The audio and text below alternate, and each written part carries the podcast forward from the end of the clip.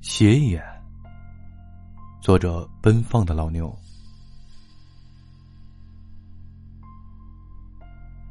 在此之前，我走访了很多妹妹失踪路线上沿途上的人，但他们并没有提供任何有用的线索。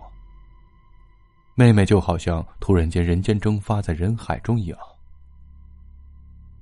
不可能！我确信，这当中某些人一定在撒谎。为了追查妹妹失踪的真相，我辞掉了工作，刻苦钻研犯罪心理学，研究那些连环杀人的行为特征、职业习惯。我恳求一个当警察的朋友，让他向我提供关于之前几起尸检案的绝密线索。我花了无数时间在这个偌大城市里游荡、观察，深入那些城市里最肮脏、最黑暗的角落。皇天不负有心人，终于被我发现了有几个可能犯罪的嫌疑人。他们表面如同正常人一样生活着，但他们的共同特点是：下班后绝对的与世隔绝，每天都有一段时间去向不明，过于注重生活隐私，保持刻板的节奏。在平静的生活下，不自觉的肌肉抖动和关节抖动。都是极端分子的显著特征，只是苦于没有证据。现在只要我能够顺利的取得斜眼，我就能看穿他们中的诡秘。我想，很可能就是他们其中的某人夺走了我视为珍宝的妹妹。想到这儿，嘴唇快要被我咬出血来。那天，我静躺在这个不被政府认可的秘密医院里，开始这个。在普通医院里无法进行的手术。外科医生摘下墨镜，背后双眼犀利而深沉，仿佛看透了世间一切罪恶。旁边的玻璃瓶里，透明的液体泡着两只眼球。他们的视线穿过玻璃瓶，望着我。他们未来的主人。之前我也追问过斜眼的来历，但医生守口如瓶。只说这是黑市的规则，赤裸裸的交易。我只好作罢。至于我的那对眼球，那对残留着妹妹宝贵记忆的眼球，则要交给他们，由他们贩卖给其他有需要的人，这是交易的一部分。手术开始后，意识消失，有一段时间，我仿佛又看到了妹妹，活蹦乱跳的在草坪上奔跑。我欢喜的望着她。那是妹妹小时候的样子，好怀念。突然有一只黑手从背后伸出来，把她抱走。我想奋力追赶，但感到全身酸麻无力，仿佛坠入一个泥塘里，所有的一切都变得无比的黑暗。手术结束了，那对诡异的斜眼已经被放入我被挖走眼球的空洞里。不得不感叹这些黑市医院的手术高明。一个星期后，住院中的我就可以拆下绷带了，眼球的不适应感也逐渐消失。好了，你要的眼球。眼前的外科医生对我笑道：“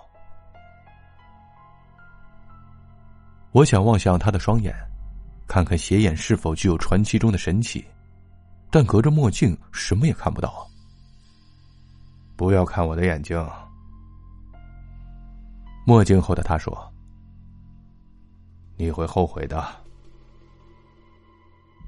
我若有所思的点了点头。我的视力恢复的很快，没过多久，我已经告别了那种刚开始白茫茫、如同隔着雾霾看东西的状态。从外表看起来，我的眼球就跟平常人没什么两样，但在一些医院的停尸房、坟场。废弃楼房等阴气比较重的地方，我开始看到一些影影绰绰的人影，像是指影戏里的公仔一样。意料之中，但又十分的不可思议。斜眼开始发挥作用了，但这种能力并不稳定。呃，事先声明，因为你的眼球是移植的，所以在功能上不可避免的会有一些丧失。即便是以后不能用了，也不在我们的责任范围内。记住了，我们不存在售后保修一说。这些话，外科医生在手术前曾跟我强调过。当时的我抱着无论如何都要找出凶手的决心，签下了那份合同。得到显眼的能力后，第一个我要调查的对象，是某经济型连锁酒店的经理。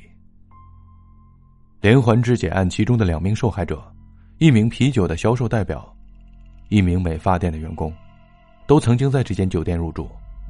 不得不说，这是一种引人注意的巧合。虽然作案地点不会是在酒店里，但作为酒店的经理，很轻易就可以借由做会员卡等名义获得住客的私人信息。在观察、跟踪，选择在合适地点下手。此外，这家酒店的位置刚好就在火车站附近。我妹妹从大学搭火车到达本地的时间是晚上八点以后，第二天又要仓促的踏上旅程，所以极有可能选择在这家酒店过夜。虽然在入住记录里没有找到关于她的名字，但不排除她到这家酒店询问入住情况的可能。在这个过程中，他很有可能被某人盯上。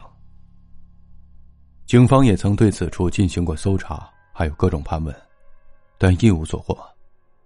他们已经放弃了这条线索。相比较而言，我的观察更有耐心，更有持续性。在确定了可疑对象后，我对他的各种细微动作都偷偷的拍照、录像，回家进行研究。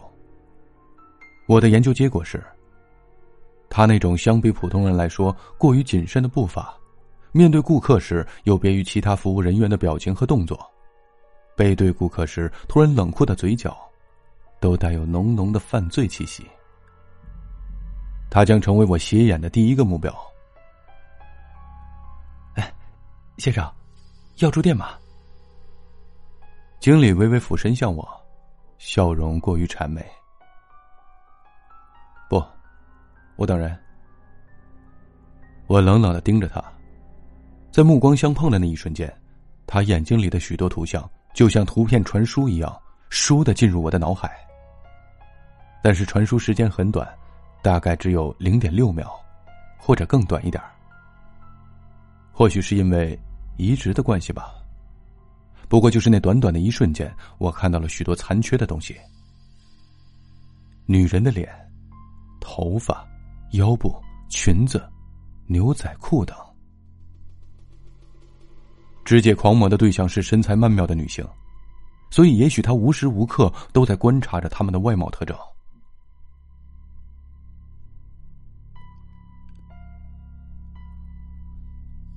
也许他无时无刻不在观察他们的外貌特征。想到这点儿，我转过身。害怕眼神里的愤怒会被他发现。接着，背着一个大背包的我，堂而皇之的在大厅里坐下，拿起了一份报纸，悠闲的看了起来。许多研究表明，变态杀人凶手虽然可以长期伪装，但在有人盯梢的情况下，会开始不安，逐渐失去表面的镇定。